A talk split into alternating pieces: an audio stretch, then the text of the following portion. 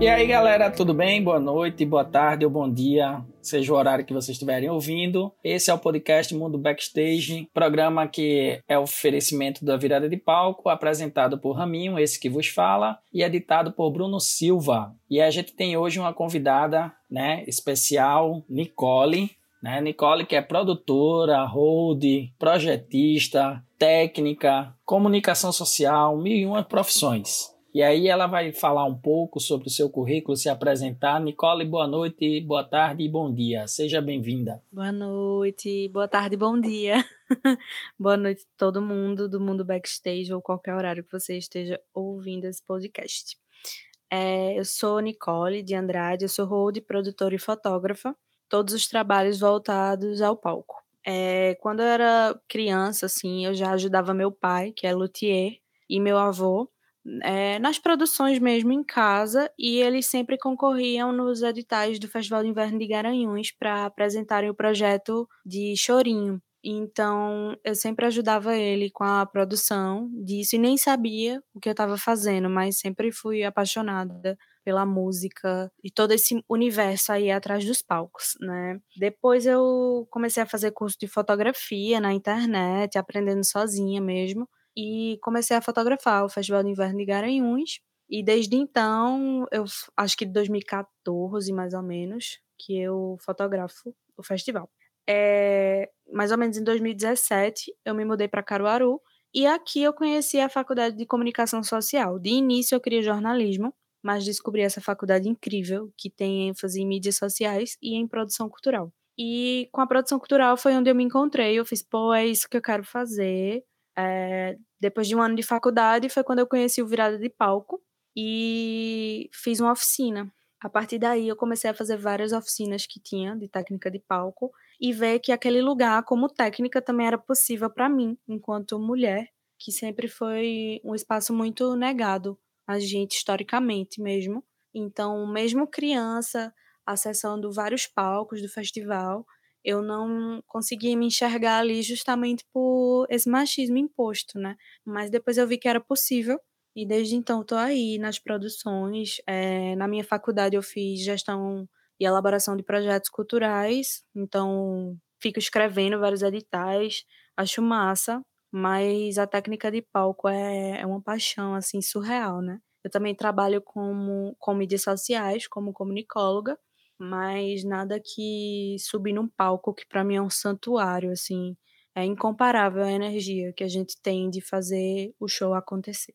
É, já começando na, no primeiro tema, né, da nossa entrevista aqui com Nicole, já dentro do que você falou pra gente aí, da dificuldade nesse cenário de eventos a participação da mulher, porque existe um certo barreirismo, é notório essa barreira, que quando chega uma mulher como técnica, como produtora, como produção executiva, seja a função mix, iluminadora, existe um certo barreirismo. E aí eu queria saber assim de você o que é que se está mudando esse conceito, né? Se com o passar dos anos isso tem mudado ou se ainda existe muito frequentemente umas dificuldades, uma certa barreira dos homens com a profissional, né? Com a mulher enquanto profissional.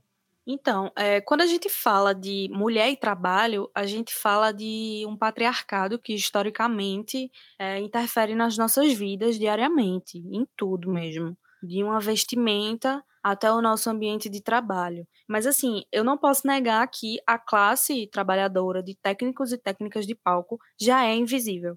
É uma classe que infelizmente é negligenciada pelo governo, por entidades governamentais que fazem eventos e contratam esses profissionais, bem como contratações pessoais mesmo. E apesar do, dos trabalhadores em geral, independente de gênero, sofrerem com isso, a mulher ela vai sofrer ainda mais, porque ainda vem o fardo, vem esse peso assim do machismo mesmo. Por exemplo, é uma pesquisa do Woman Music, é um site muito massa relacionado às mulheres na área da música. Ele fez uma pesquisa no mundo todo, eles têm várias sedes no mundo e fazem pesquisas sobre isso. E na pesquisa aponta que 70%, 70 dos profissionais contratados são homens e 30% são mulheres. Não é que não existam mulheres trabalhando nisso. Existem, infelizmente ainda são poucas, né, em comparação com a quantidade de homens, mas essas mulheres, elas não estão sendo contratadas. É, o DataSim fez uma pesquisa aqui no Brasil e 10% das brasileiras que trabalham com música é que são escaladas para os festivais de 100% assim da quantidade de mulheres, só 10% está trabalhando nos grandes festivais. Então, isso interfere muito para a gente, até nas próprias relações de poder, né? Que a gente sobe em cima do, de um palco e vê aquela quantidade de homens, não, não vê uma equidade ali de gênero, é muito difícil. E às vezes até os próprios homens duvidam de quem a gente é ali naquele palco. É, acha que a gente é companheira de alguém, invisibiliza até a própria orientação sexual, né? Acha que a gente é sempre companheira de um músico, companheira de alguém que já está trabalhando no palco e nunca a própria técnica. Porque o termo técnica nunca é associado a uma mulher, historicamente mesmo. É verdade. É, a gente tem visto em alguns festivais tentando quebrar esse paradigma de só ter homens, né? Um exemplo foi o ano passado, o Festival de Inverno de Garanhuns teve um palco só com mulheres. O que é que você achou dessa, dessa intervenção, desse momento que foi feito? Né? Caruaru, a gente fez a oficina, como você falou, tivemos a oficina em 2018, onde a gente conseguiu agora em 2019 contratar uma equipe de 14 holds, onde a gente tinha seis mulheres à frente do, dos palcos, né? Você, Sica, Bia, Carol, a Rainara, e se eu esqueci mais alguém, me perdoe, me fala aí o nome, porque a mente também tá fervilhando de várias coisas. Mas assim, foi uma experiência muito boa, onde eu também percebi um barreirismo. E foi um barreirismo que a gente quebrou. A gente conseguiu quebrar esse barreirismo com 32 dias de trabalho. Porque vocês mostraram o lado profissional, né? Você estava comigo lá no, no palco azulão, enquanto técnica, a, rodou com algumas bandas também do, durante o São João. Sica ficou no palco principal. Você fez lá o, o palco do forró também. E aí, assim, conseguiram mostrar alguns músicos que criticaram, né? Chegaram a criticar no privado, elogiaram no final, reconhecendo o potencial do trabalho. E aí eu vejo que a Fundarp trazendo isso também, agora no Festival de Inverno, deu uma quebrada muito grande, porque surpreendeu, porque não foi qualquer palco, né? Foi um palco de referência, que foi o palco Som da Rural, e eu queria saber aí como é que tu viu essa experiência nesse primeiro ano. É, eu observei muito o Som na Rural, principalmente porque eu fiz workshop né, de backstage, coordenação do backstage com Tiziane Pacheco, que coordena o backstage do Som na Rural. Conheço o Roger também, e eu achei foda essa iniciativa. Só que, assim, eu ainda acredito muito que a gente precisa ocupar todos os palcos por igual. É, não entrando no mérito assim de quem é profissional ou não, né? A gente tem várias mulheres que são capacitadas para estar tá ali, como estiveram no Sona Rural, mas a gente precisa também de mulheres ocupando o palco principal, por exemplo e abrir mais essas portas de estar tá ali, de trabalhar ali e ver como é que a gente pode trilhar um caminho para chegar até ali. Eu tenho muita vontade de trabalhar no palco do Festival de Inverno. Não, eu trabalho como fotógrafa, acho incrível, também gosto muito da fotografia de palco, mas como eu falei, a técnica de palco é uma das coisas que eu mais gosto. Então, o que é que a gente pode fazer para chegar ali? A gente precisa enxergar esse caminho. E o Sona Rural é um desses caminhos, né? Fazer um palco só de mulheres, mas a gente quer essas mulheres em todos os palcos, no palco principal, quer no palco pop, no, é, que é pop forró, enfim, a gente quer ver em todos os lugares. Exatamente. É, hoje a gente vê muito a atuação das mulheres nesses palcos que você citou, elas como coordenação de backstage, né? Coordenando os camarins, coordenando front stage, mas assim, eu acredito que essa mudança está acontecendo sim, e essa participação, a cada dia ela vai crescer, porque eu vejo com o passar do tempo várias profissionais de referência que vêm surgindo no nosso estado, né? A gente tem vários coletivos de mulheres que estão atuando, vários grupos que vêm se organizando e fazendo um trabalho muito bom. E aí a gente tem até uma frase que foi de um amigo que a gente fazendo o curso, ele disse assim: "A gente tem contratado sim as mulheres, porque elas têm mostrado um diferencial e um potencial muito grande, principalmente porque elas se dedicam àquilo que estão fazendo. Né? Não é só contratar porque é mulher. Eu acho que eu até tive essa conversa contigo, a gente teve no privado, a gente conversando, tendo uma discussão sobre isso, que o mercado ele tá aí, mas o mercado ele tá para quem está se profissionalizando, para quem está buscando conhecimento, para quem está se atualizando, né? Porque a nossa profissão, ela vai se atualizando a cada dia. Cada dia é um, uma palavra nova, cada dia é um equipamento novo, né? Não sei se você concorda comigo nisso. Sim, é, eu tenho visto é, muitas mulheres aí à frente, né, de, de várias lutas pela visibilidade na técnica de palco, e isso tem sido incrível. E realmente, como eu te falei, é, não entrando nesse mérito profissional. E eu acredito que muita gente nova que está entrando agora no mercado da técnica de palco tem buscado se profissionalizar. Mas infelizmente não é todo mundo, porque é um, uma área que foi negligenciada, que é negligenciada. Então, muita gente que trabalha, por exemplo, com bandas que eles recebem tipo, dois mil reais para fazer 30 dias de show, sabe? Não, não recebe um, um, salário digno. Então essas pessoas acabam não tendo perspectiva mesmo de mudança, acabam até nem se juntando aos coletivos que estão começando a surgir para que a gente possa pressionar as autoridades. E as mulheres se empoderando desse trabalho, sabendo que elas podem estar ali, que elas podem chegar ali, é, a gente consegue criar uma, uma massa mesmo com mais mulheres, e aí a gente tem esse poder de estar ali à frente reivindicando o nosso espaço e dizendo que a gente é profissional, porque infelizmente, com a sociedade machista mesmo, pode até parecer clichê isso, a gente tem que se profissionalizar duas vezes mais e é muito difícil. É, eu tenho que mostrar que eu sei. Um homem chega no palco, principalmente um homem branco, e ninguém duvida da capacidade dele. E a gente chega no palco e a gente tem que provar que sabe fazer alguma coisa. E isso é horrível. Eu, eu faz um ano que eu fiz o São João com o Valde Santos e tinha palco que não tinha nem banheiro feminino, nem para produtora, que já é mais fácil ter mulher, né, como produtora, mas não tinha banheiro feminino só tinha eu de mulher trabalhando como técnica e às vezes eu pedia para ligar um cabo e a pessoa não ligava um cabo, como se eu não soubesse. Eu tinha que apresentar, ó, esse é o mapa de palco e no mapa de palco tá pedindo para você ligar esse cabo, porque eu também não, não vou ligar, não vou plugar as coisas, não é minha função. Eu tenho que pedir a alguém, mas por pedir ser mulher, aí as pessoas negam. É, a, acho que a, a data sim também, né, do, do evento que acontece em São Paulo, é, viu que 84% das, das brasileiras do setor cultural é, foram discriminadas ou assediadas por serem mulher. Então, essa dúvida da capacidade é uma forma de machismo, é uma forma de fazer com que a gente, na hora do trabalho, fique receosa e às vezes até duvide da própria capacidade. E você tem que ter muito psicológico para isso. É, o trabalho da técnica de palco ele é minucioso, né? A gente tem que fazer tudo bonito para que tudo dê certo. Então, pensar na minuciosidade do nosso trabalho e pensar que a gente precisa lidar com questões externas dentro do próprio palco é terrível e atrapalha mesmo.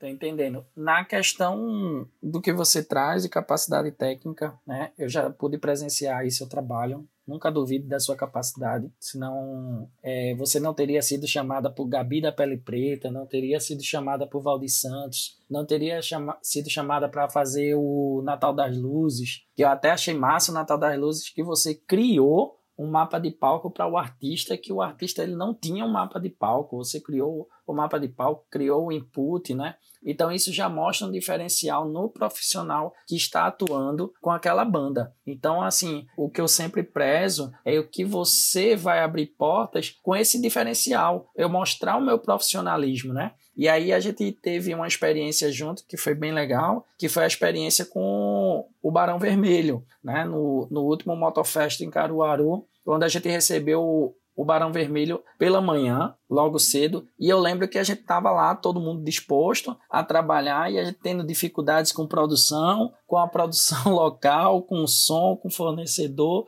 mas a gente conseguiu e no final chega a banda e fica totalmente surpresa por ter duas mulheres no palco fazendo a parte técnica e eles se surpreendem e diz bicho eu não tinha visto ainda mulheres estarem no palco atuando enquanto hold e eu gostaria de elogiar essa equipe porque deu show show. Então, assim, são referências. É, vocês conseguem mostrar o potencial que tem. Então, esse, esse potencial ninguém pode tirar. E aí a gente mostra no trabalho mesmo, atuando. E aí até referenciar a Sica, porque Sica estava nesse palco com a gente também, né? Que é outra profissional que estava no, no São João de Caruaru, lá no palco principal. Mas a gente vem vendo, né? Várias profissionais entrando no mercado. Recentemente eu tive uma turma no SESC a convite da Secretaria de Juventude da Prefeitura do Recife. E a gente tinha um número totalmente igualitário entre homens e mulheres, e as mulheres elas deram show na questão das aulas, na participação e várias estão inseridas já no mercado. E aí eu queria saber de você, como já já atua em festivais, já atua com banda, o que é que você traz é, para essa galera que está iniciando, para essa galera que quer entrar no mercado de trabalho, que quer entrar no, nesse ramo profissional de técnica de palco.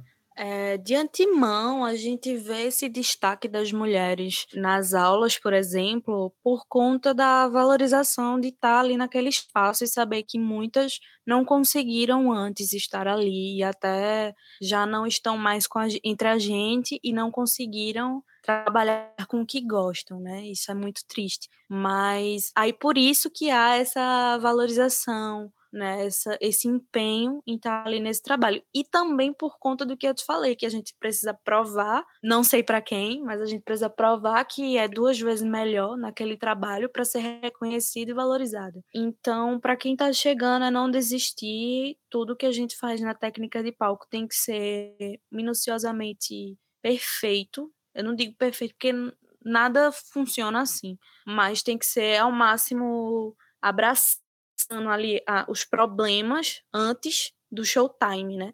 É, tem um livro muito legal de Sérgio Zobarão, que ele fala Evento é assim mesmo, do conceito ao brinde. E esse livro eu usei muito na área de produção cultural, mas serve também para técnica. É, ele ensina que a gente deve, ao máximo, resolver todos os problemas possíveis na pré-produção, para quando chegar na hora do showtime, os problemas serem mínimos e vão haver esses problemas de todo jeito, mas que a gente tente ao máximo trazer eles, abraçar eles antes, resolver para que na hora do showtime dê tudo certo. Por isso é importante uma boa marcação de palco, é importante sempre checar tudo, checar microfone, é, até se as coisas estão plugadas, você tem que dar lá, dar um toque no microfone, dar um toque ali no violão, ver se está tudo ok. E por esse trabalho ser minucioso, a gente precisa se especializar. Eu não sei de tudo e eu quero aprender mais ainda.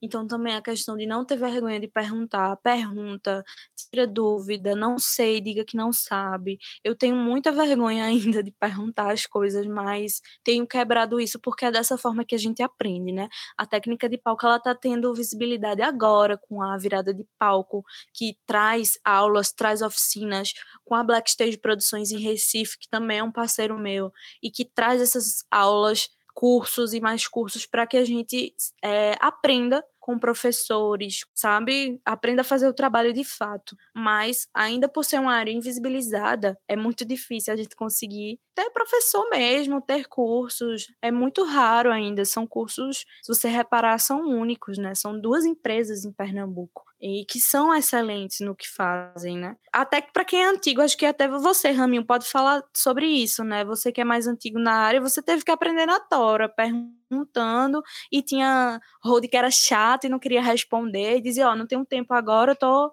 Então você aprende, acaba aprendendo na marra, e ainda tem um pouquinho disso, né? Na hora do vamos ver, é que a gente se depara assim com as coisas e diz: Meu Deus, eu não sei, sei de nada, né? Então, se profissionalizar nunca vai ser demais. Sempre procurem curso de oficinas, porque vale a pena. A gente teve um curso de Zé Stage aqui, um workshop, e foi incrível. Eu tive que sair no meio, assim, mas eu tentei absorver ao máximo o pouco de tempo que eu estava ali. Então, se dediquem, invistam, porque é investimento se você arrumar um, uma gig, uma gig pode pagar é, o valor da, dessa oficina que você fez e você vai ter um retorno muito maravilhoso. Então vale a pena e vale a pena se juntar a nós por nossa causa também, reivindicando nossa, nossos direitos. Você traz aí uma pergunta para mim, assim, há 15 anos atrás eu, eu tive a felicidade de ter um professor maravilhoso. A gente teve aí o Jailson, que foi minha escola, né? Que é o, o Rode lá do Cordel do Fogo Cantado. E o Oli, também hoje é técnico lá no Cordel do Fogo Cantado. Primeiro eu comecei com o Jailson, o Jailson me ensinando, a gente trocando ideias sobre cordas e ele me ensinando o que era a profissão Rode, né? Depois o Oli eu me aprofundei muito com o Oli a questão de cordas, amplificadores e existia um curso muitos anos atrás com o finado Pezão. Pezão ele trouxe o palco escola e aí existia umas oficinas, não a questão empresa como hoje existe as duas empresas de Pernambuco, mas existia aí pela Fundarp o projeto do palco escola. Hoje a gente tem mais acesso, mas aí tem essa questão profissional, como você disse, que existe vários profissionais que não gostam de passar informações, mas eu acho que a gente consegue aí enumerar e falar vários profissionais que você pode estar tá trocando ideia né? Porque na realidade eu vejo muito que o Rode mesmo, aquele que tem o, o sangue, né, Rode, ele gosta de compartilhar ideias, ele gosta de trocar ideias, ele gosta de passar conhecimento e é uma troca, né, mútua. E além disso, eu falo muito nas aulas nas oficinas que o conhecimento profundo você vai ter na prática. Porque a, situação prática, por isso que eu gosto muito que a gente comece uma oficina uma semana antes de um festival. Porque você vai mostrar na prática para essa galera o que é uma passagem de som, o que é o showtime, como você falou, porque nada se compara. O showtime é uma loucura. Você apronta tudo quando vai começar o show, o cabo do cara não pega. Isso é uma coisa de doido você não entende. Mas às vezes é um vocalista que entrou, pisou no cabo, quebrou, ou às vezes é o próprio cabo mesmo. A energia é louca. Você botou lá um, um AC, né? E aí usou para uma pedaleira e de repente aquele, aquele mesmo AC que você usou não tá pegando. É louco isso. E aí, Nicole, a gente vai entrar aqui um pouquinho nessa atual conjuntura que estamos vivendo. Essa questão da pandemia. Né? A pandemia a gente tem a gente até trocou essa ideia aqui no programa passado. Como os nossos técnicos, como a, a galera tá fazendo para se virar nesse período né, de caos que a gente está vivendo, passando aí mais de 100 dias parados, né? Esse período exatamente nesse período agora a gente estaria em cima de um palco rodando a segunda banda, né? Então eu queria saber contigo como é que está sendo essa vivência da pandemia. Então, aproveitando o gancho, né, de que um ano atrás a gente estava aí trabalhando, eu fiz o show de Valdir e logo em seguida eu fiz o de Gabi da Pele Preta. E você, Raminho, até me substituiu durante a passagem de som, né? Teve junto ali, ajudando, dando apoio, é, que foram dois shows desafiadores no mesmo dia. É, Júnior Chapa, ele é uma, para mim, é uma referência muito grande, né? E Júnior é o road de Gabi, road oficial de Gabi. E ele estava viajando, não podia fazer esse trabalho. E Gabi depositou essa confiança em mim, né? Que estava iniciando, mas que eu fico extremamente honrada por isso. Foi uma oportunidade muito massa. E eu liguei para Chapa, é, mandei uma mensagem para ele: eu preciso falar contigo. A gente nem tinha, nem se conhecia direito, assim. Eu tinha ele como referência, mas eu nunca cheguei para conversar. E ele ele estava no intervalo de um show que ele estava fazendo fora é, acho que era até fora de Pernambuco. E nesse intervalo de almoço, ele almoçando e falando comigo, que eu fui perguntar oh, como é que Gabi gosta é, das coisas durante o show dela, né, para fazer um trabalho ali pro artista que tem um diferencial. E ele foi super atencioso, me ensinou, e eu levo isso para a vida. Sou muito grata por isso também, né, por ele não negar é, de estar tá ali me ajudando e por ter se esforçado. Pô, o cara tava almoçando, eu me senti mal, fiquei, caramba, eu atrapalhei ele, mas ele foi super tranquilo. É, então, durante a pandemia, meu Deus, é, estou enlouquecendo. A gente, o setor cultural tá aí, 100% parado. A única coisa que está funcionando são lives, mas lives é, a grana, assim, em geral, vai chegar para a galera que é artista, né? Tá, artista, assim, que eu falo visualmente para o público. Nós somos artistas, tecnicamente falando, né? E durante a pandemia, eu tô parada, você tá parado, tá todo mundo sem trabalhar. No máximo tem umas. Tem pouquíssimas pessoas trabalhando com as lives e mesmo assim é um grande risco à nossa saúde, né, a saúde da nossa família. Então é muito difícil você se surgir, já está difícil de surgir o trabalho numa live, mas se surgir é muito difícil você dizer um sim, porque você corre o risco de contaminar alguém.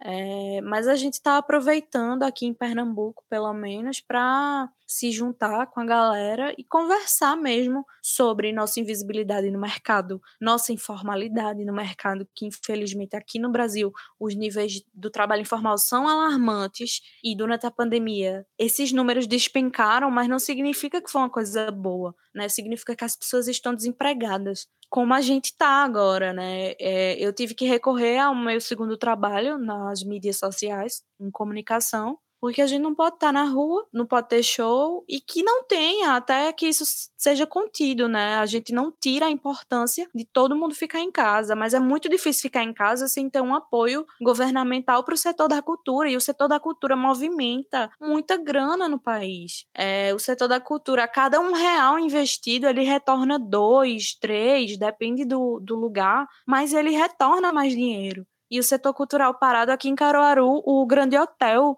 que é de frente à estação, anunciou que ia fechar. Porque não tem movimento, o movimento que tinha grande era no São João, e a gente está perdendo aí um patrimônio histórico. Era para esse prédio ser tombado, era para a gente estar tá tendo assistência. A gente não vive também só de, de cesta básica. Massa que está chegando cesta básica, é muito importante isso. Mas a gente tem uma conta para pagar, a gente tem luz, a gente tem conta de internet, sabe? E só cesta básica não vai dar conta. A gente precisa de uma ajuda governamental que chegue junto, porque tanto a galera precisa comer quanto a galera precisa pagar a conta. E assim, as pessoas que a gente deve, a CELP, por exemplo, aqui em Pernambuco, né? Ela não vai deixar de mandar a conta aqui para casa, ela não vai deixar de mandar, a Compesa não vai deixar de mandar uma conta de água. E aí, o que é que a gente faz? Que tipo de apoio vai chegar? Como vai chegar? A gente precisa pensar nisso e por isso que a gente tem se reunido, tem debatido, tem falado até sobre nossa segurança. A gente nunca, enquanto Rhodes, a gente nunca debateu tanto sobre sobre a questão da nossa segurança é, esses dias, numa reunião, Chapa colocou que o palco é o lugar mais perigoso, um dos lugares mais perigosos, né? Por, pela quantidade de energia e tudo. E a gente está vindo debater isso agora, assim, com, com mais gás, né? Debatendo semanalmente, toda semana, sem parar, para não estacionar também e não ficar perdido. Porque quando retornar, a galera vai ter que aguentar, mas a gente precisa ser valorizado. Né? A galera do São João precisa aguentar, mas a gente também precisa ser mais valorizado, porque sem a gente não tem show, de jeito nenhum. É, eu, eu costumo dizer que nós somos aí os artistas, né? Você colocou bem, nós somos os artistas atrás das cortinas e nós preparamos o show. Né? Nós técnicos deixamos tudo pronto quando o nosso artista ele é anunciado ou ela e, e, entra é a coisa mais linda do mundo que depois do locutor se calar que toca tudo e a voz sai perfeita é, é, é uma coisa maravilhosa é uma sensação única né, de totalmente prazerosa. É, Nicole fala aí das reuniões de grupos. Existe um grupo Rodes Pernambuco e você que é Rode, queira entrar nesse grupo, queira conversar também, entre em contato com a gente da Virada de Palco pelo Instagram, manda lá um direct que a gente vai estar tá lhe informando como é para participar desse grupo. Nicole, é, recordando um pouquinho, a gente falou aí muito do São João e a gente tá nessa época junina e aí foi onde a gente afinou muito o nosso trabalho em conjunto. Mas eu lembro de uma situação muito bonita que foi na casa do Forró, exatamente no São João, quando você estava fazendo lá o show do Valdir Santos, né? E aí teve um momento que a, que a palheta caiu, e aí você foi lá totalmente atenciosa, ligada no show, pegou a palheta e ele olhou para mim e fez assim: Cara, que é isso? Essa menina trabalha muito bem. Temos que conversar para a gente colocar ela na equipe aqui. E naquele momento ele já anunciou você fazendo parte da equipe de Valdir Santos como técnica. Aí eu sempre tive essa curiosidade, né? E já que a gente está fazendo esse programa aqui, fazer essa pergunta: qual foi a sensação nesse exato momento, tendo o público, tendo todo mundo e tendo um reconhecimento do seu trabalho ali, e o cara dizendo: Ó, oh, você vai fazer a turnê de São João comigo agora, como minha road? Cara, eu tive foi medo. assim, foi uma sensação muito massa, né? Mas eu não sabia que essa questão da palheta tinha se tornado tão uma história que vocês contaram assim eu nem sabia mesmo. É, eu ouvi ainda por alto, mas eu não sabia que reverberava até agora. E foi uma sensação. Eu fiquei com vergonha no começo, porque tinha muita gente, muita gente observando. E quando a gente trabalha em cima de um palco mesmo, é, a gente não sente tanto isso, eu não sei porquê, mas ali na casa do forró é todo mundo juntinho, é aquela coisa intimista e aquela quantidade de pessoas me olhando, eu fiquei um pouco, né? Meu Deus, é, será que eu tô fazendo alguma coisa errada? E aí, quando ele falou, eu fiquei surpresa e muito, muito feliz, muito grata, assim, pelas oportunidades. Você já tinha me dado uns toques, né, de como trabalhar ali e foi uma experiência muito engrandecedora. Eu acho que a partir dali foi o meu boom para me interessar pelas outras coisas e para conseguir, por exemplo, ser elogiada pelas pessoas do Barão Vermelho, né? Que eu carrego também isso no meu coração, mas eu jamais vou esquecer que Valdir acendeu essa chama no meu coração para que eu me dedicasse cada vez mais porque é isso, se o artista está satisfeito, o trabalho saiu bem. E assim, Raminho, se a gente trabalha bem, o público consequentemente vai receber um show bom, porque o artista vai estar seguro no palco. E quando eu fiz o show de Marcelinho no Natal Luz, Marcelo Francisco, ele foi meu professor de artes no ensino médio, é, ele disse que nunca se sentiu tão seguro em um palco, porque era ele que fazia tudo, ele que se, se autoproduzia, ele que dava conta de tudo, e ali ele não precisou, né, fazer isso. Eu tinha um roteiro em mãos, eu tinha as músicas, eu tinha a hora da troca, de chegar com pedestal, de tudo. É, eu fiz o roteiro, fiz um mapa de palco. Na hora as pessoas não queriam colocar é, como eu pedi uma, uma passagem no meio para Marcelo e eu fiz tá aqui no mapa de palco, eu mandei. É, assim como qualquer outro artista que vai subir nesse palco, ele tem o direito de, de ter de ser atendido. Né? Se outro artista vai ser atendido, massa. Se for em outra situação, beleza, a gente compreende, né? E por isso, porque ele disse que se sentiu muito seguro e a importância todinha nisso está aí, do artista se sentir seguro e quando ele sentir, o público vai ter um show massa e, consequentemente, a, a energia desse público vai reverberar na gente e a gente vai cada dia mais fazer um trabalho melhor e mais atencioso. E qual foi o dia ou show ou momento no palco que você parou assim para pensar e disse, bicho, eu vou desistir? Ou não existiu esse dia? Eu lembro do, do dia do Barão Vermelho, que após o almoço a gente não tinha onde descansar. Tenho até fotos disso. Você deitada no tablado do palco, encostada lá perto dos bags. E isso eu vou descansar por aqui mesmo. E aí eu quero saber, teve ou não teve algum momento que você já pensou em desistir dessa profissão? Então, eu vou ser discreta nessa situação. Mas assim, eu fui fazer um trabalho e eu não estava ganhando bem para fazer esse trabalho, mas a gente tem boletos para pagar e eu estava fazendo além da minha função. É, eu não sou, por exemplo, carregadora, né? E isso prejudica também o nosso trabalho, nossa saúde. E nesse trabalho, eu acho que todas as pessoas machistas que puderam estar ali estavam. E eu fui muito desafiada, assim, com piadas mesmo, sabe? Tipo, ah, você não sabe fazer nada ah, essas pessoas de Caruaru acham que, que fazem um curso e já são holds, né? E eu pensando comigo, pô, se eu não fosse boa, eu não era contratada por Valdir, por Gabi, eu não tava aí sendo elogiada pelo Barão, por exemplo. E aí Pô, eu acho muito, muito difícil esse momento, né? Você tá ali para fazer seu trabalho, fazer bem, tá junto. Se a pessoa colabora contigo, o trabalho vai sair excelente.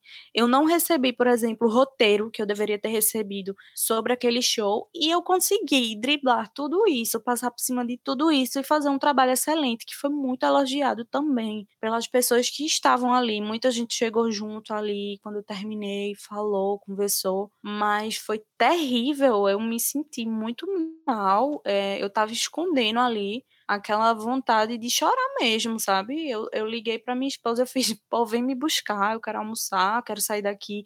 Era três da tarde, não tinha almoçado ainda, e você tem que passar por isso, ter que engolir esse tipo de situação. Então foi horrível. Ali eu não quis voltar de noite para finalizar o trabalho. Eu já tinha montado lá tudo. Não quis voltar e eu disse: Eu não vou, eu não vou, eu não vou, eu não vou. Aí você ligou, é, Renata, uma amiga em comum da gente, ligou. Todo mundo tentou conversar comigo, porque foi muito difícil, é, emocionalmente mesmo, né? Foi muito complicado. Mas aí depois que eu terminei o trabalho, que eu respirei, eu fiz, pô, é, mesmo sem roteiro, sem nada, eu consegui fazer o trabalho que eu faço em outros lugares. Então, mas eu não devia passar por isso. Não estou dizendo que é massa, não estou romantizando, eu não devia passar por isso. Seria mais fácil se as pessoas se respeitassem e o trabalho ocorresse normal. Mas não fizeram isso. Então, eu acabei tendo que me virar nos 30 mesmo. Mas deu certo. É, na realidade, eu, eu lembro da situação. As pessoas que que falaram, né, não tem a noção do qual é o papel técnico do holding. Acha que o, o holding, a holding é, são carregadores. Não é menosprezando o carregador ou carrier, mas são profissões. Assim como tem o carrier, tem o hold, tem um diretor técnico, diretor de palco, cada um tem a sua atribuição. O que é massa dessa história, né, que você conseguiu, sinceramente, você mostrou o seu lado profissional e ético, porque você fez, finalizou o trabalho e a contratante principal lhe elogiou bastante. Ela gostou muito. E as opiniões alheias, né? Conversei com muitas pessoas sobre isso. A, opinião alheia de quem veio e de que lhe agrediu, você, a gente não vai relevar, mas a gente tem um momento de conversar com cada um deles como foi possível falar. Mas eu acho que eu trago esses dois pontos aí: a ética da sua parte porque você cumpriu um contrato que você poderia desfazer e seria ética, porque você não tem a obrigatoriedade de estar tá escutando o que você ouviu. Mas existia uma contratante então você quis cumprir aquilo, né, para entregar seu serviço. E muita coisa mudou. O, o, o olhar mudou, sabe? É como eu digo assim, às vezes a gente consegue mostrar muita coisa. Eu, eu, a gente traz assim uma bagagem muito grande. Em 15 anos já passei por muito perrengue, já passei por, por várias situações que desacreditaram no meu trabalho. Inclusive, a, o primeiro ano que eu assumi o palco azulão né? Que o palco azulão caiu na minha mão de paraquedas porque não tinha um diretor de palco. E aí me convidaram no primeiro ano para eu ir lá dar assistência a uma pessoa. E aí nessa assistência que eu dei, a pessoa que estava lá como diretor chegou para mim e fez: "Pô, cara, eu preciso de você para ser meu diretor técnico, para me auxiliar". E aí eu agradeci a oportunidade, perguntei se tinha outra pessoa. Aí ele disse que não, e aí a gente fechou essa parceria. Mas sinceramente, a grande maioria das pessoas desacreditaram que eu seria capaz, como desacreditaram que seria capaz 14 profissionais recém-formados, né, enquanto técnico, enquanto holds, assumir o São João de Caruaru, a parte técnica, e a gente fez 32 dias de festa onde não houve atraso, não houve é, erros e conseguimos fazer o evento começar no horário e fechar no horário, que era a maior preocupação. E uma preocupação muito grande era a parte técnica por termos pessoas recém-formadas. E todos concluíram o trabalho de forma totalmente digna e é tanto que já havia possibilidade e já estava havendo negociação de todos serem recontratados esse ano. Então assim, a gente passa por, muito por isso tá? Principalmente, por exemplo, eu tô com 15 anos, mas quando eu comecei lá atrás, que tinha uns dinossauros trabalhando, ah, enfrentei muita coisa, Nicole. Muita, muita coisa. Dá para fazer um livro. Mas aí, Nicole, é, eu queria agora pedir aí a você suas considerações finais. Lhe agradecer muito por sua participação. Muito obrigado tá? É, deixar aqui registrado, sinceramente, os meus parabéns pela profissional que você é. Você foi aluna virada de palco, hoje é parceira virada de palco. A gente faz alguns projetos juntos e você é oficialmente a equipe virada de palco quando a gente consegue fazer o contrato de equipe, né? Você e Sica, estamos aí nessa parceria como a equipe oficial da virada de palco. Não que os outros não sejam, falar isso para ninguém ficar enciumado, mas é, essa equipe, nós três aí fizemos uma parceria muito boa, estamos conseguindo atuar quando a gente consegue, quando a gente consegue vender, né? Essa questão da equipe e tá vindo muita coisa boa, né? Muita, muitas projeções, muitas tá vendo muitos contatos novos, mas o que eu queria deixar mesmo é como eu sou grato de trabalhar com você, né? Você é uma parceira e tanto, dá muita luz no, no trabalho, dá muita dica aqui. Parabéns mesmo, que você possa ter aí na sua mente aí que muita gente pode falar contra, mas assim, se você não tivesse um potencial, você não estava onde estava como referência, como muita gente elogia, né? Eu tenho escutado muita gente falando do seu nome no cenário, então isso é interessante, isso é muito bom. No mais, eu queria agora que você deixasse aí as suas considerações finais para os nossos ouvintes. É, eu quero agradecer aos ouvintes do Mundo Backstage, foi muito massa. Agradecer a vocês pela escuta, é muito importante, até nesses tempos de pandemia, né, que a gente é pouco ouvido e vocês estão aqui escutando até o fim. É, agradeço também a Raminho pela confiança de sempre, de chamar aqui para gravar o podcast, de me chamar para estar tá aí na frente dos palcos com ele, com o Sica. Acho que esse trio deu muito certo. A gente merece muitas gigs maravilhosas, então agradeço demais. É, e, assim, falar para a gente se unir mesmo em casos governamentais, por exemplo, se o governo ele pode contratar uma pessoa de São Paulo para vir fazer um show e pagar hospedagem, pagar alimentação, pagar um cachê alto, ele pode fazer isso por a gente também, porque a gente é tão profissional quanto e a gente está atuando aqui. Então a gente precisa ter visibilidade aqui. Os olhos do governo precisam se voltar para cá, porque todos os dias a gente está se profissionalizando. Então não adianta eu chamar a pessoa de fora, porque a pessoa de fora não vai consumir na nossa cidade. E a gente é quem faz isso. A gente está aqui vivendo, pagando conta, comprando, consumindo tudo aqui. Então a gente merece trabalhar no nosso lugar, a gente merece estar aqui no interior e conquistar todos os palcos possíveis, porque a gente tem capacidade para isso. Então, mas é isso, eu agradeço muito a participação e foi massa. Chique, quero mais vezes. Vai ter mais vezes. Aí, galera, muito obrigado, tá? Sigam nossas redes sociais, arroba Virada de Palco no Instagram, Virada de Palco no YouTube. Sim, você tiver dúvida, tiver sugestão de tema para a gente debater aqui, manda um e-mail para a gente, viradadepalco.gmail.com. A gente vai estar tá respondendo suas perguntas, levando perguntas para os convidados e também pegando suas sugestões, né? Sugestões de temas para que a gente possa estar tá trazendo para o nosso programa. Muito obrigado, fique em casa. A pandemia não acabou, o shopping está aberto, a praia está aberta, mas a pandemia não acabou. Fique em casa, cuida de quem está perto de você, usa álcool gel, usa máscara, tá certo? Ainda não existe vacina. A água de sal também não cura. Então, vamos ficar em casa, beleza? Obrigado, Bruno. Valeu mais uma vez. Valeu, Nicole. Cheiro. Manda um abraço para Bianca. Valeu, valeu demais. Me sigam no Instagram, nicole.andrade e fiquem em casa quem puder, por favor.